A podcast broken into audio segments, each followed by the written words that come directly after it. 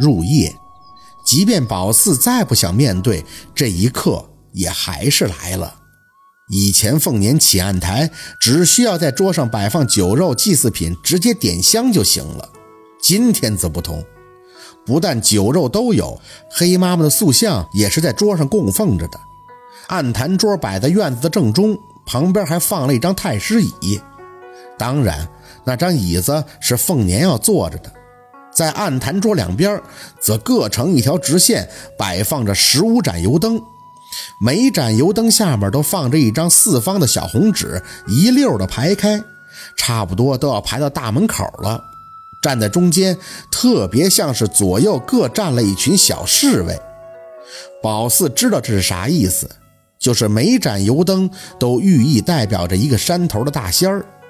凤年说：“不用来那么多。”现在有大本事的本来就少，只要他信儿一放出去，他安排过的大仙儿就知道他要传堂子了。只要派出三十个代表，那就算是成了。当然，主要得看油灯。大仙儿一到，油灯自亮，听的是很神奇的。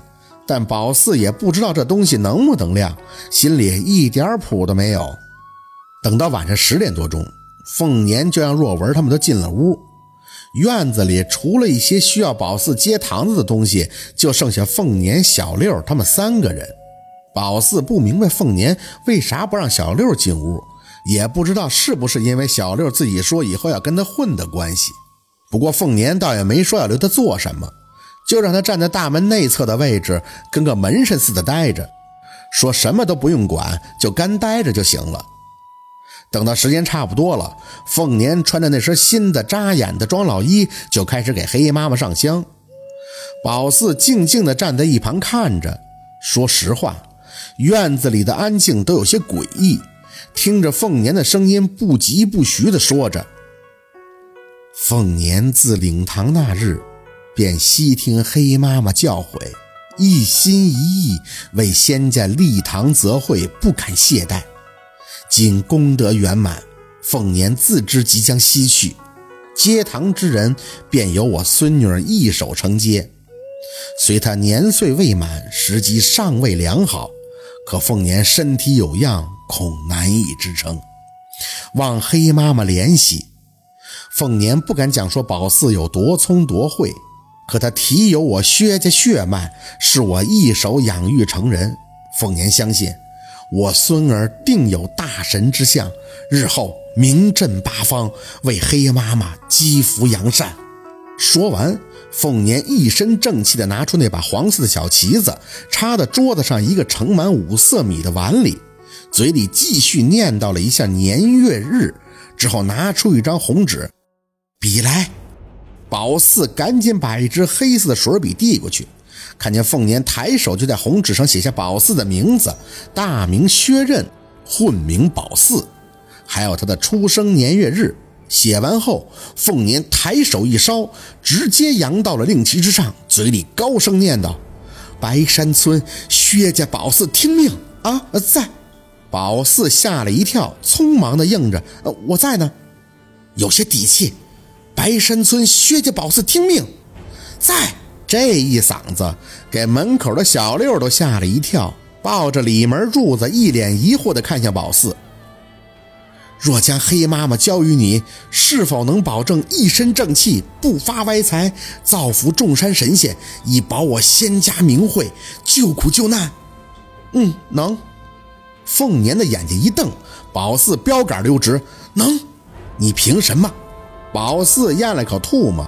想起之前凤年让他背的东西，张口就大声的背了起来：“三分自信坐心间，三分霸气坐堂前，三分善念做根源，抛出本我救苦难。三人必有我师焉，人外有人，天外天。功高傲慢行不圆，举头三尺神明见，身心正端护仙缘。”凤年点头。啪啪拍了拍手，若文赶紧端着个正烧着炭的火盆出来，放到油灯头的正中间位置，摆好以后，就低眉顺眼的一路小跑又回了屋。这个过程，凤年都给宝四念叨过，所以一看见火盆，宝四就明白啥意思了。赶紧从油灯后边绕过去，然后站在中间的位置等着凤年发号指令。四姐，你说那都啥玩意儿？一套一套的，霸气啊！小六还抱着李策的门柱，见宝四到了他附近就位了，就忙不迭地分享心得。宝四是没啥心情理他的，只听着凤年喊了一声：“接新任大神就位！”咵，提了一口气，宝四抬脚就向火盆走去。跨过去后，就听着凤年继续高喊：“一脚踏过阴阳，从此两路行走。”鬼祟祟邪，见你须避让三分，永生正气，以身为则，踏两路太平。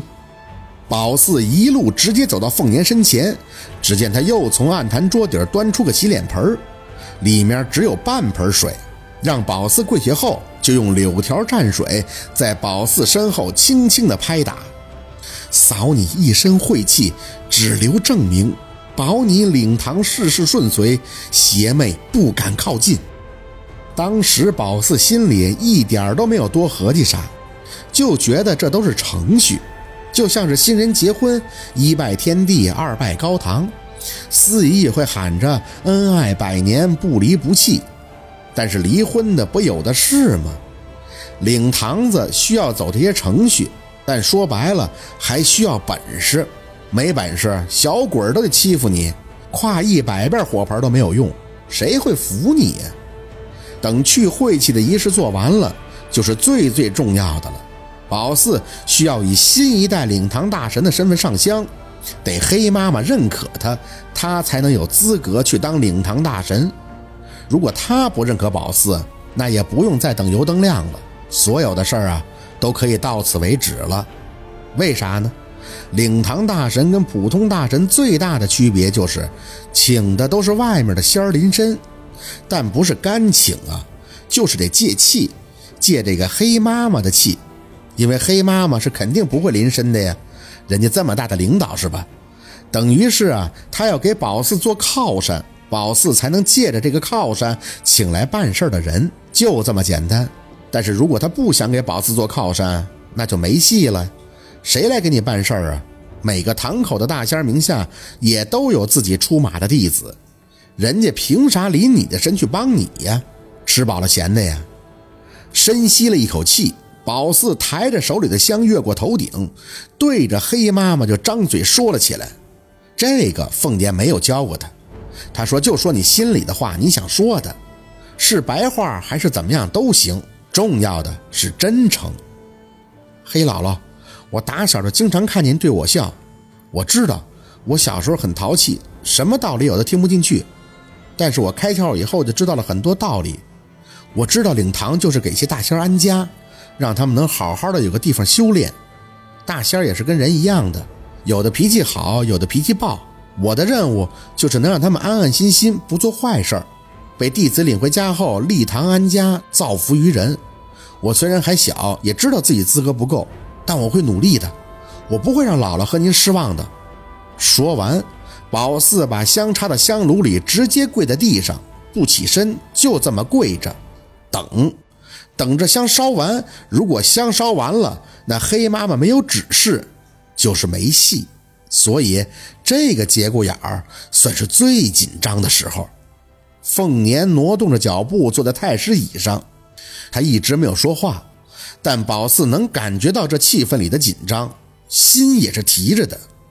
宝四想自己说的已经很真诚了，先不说将来能给多少大仙立堂口，或者能不能有本事去立，但真的会尽力的，因为宝四也真的不想让姥姥凤年失望。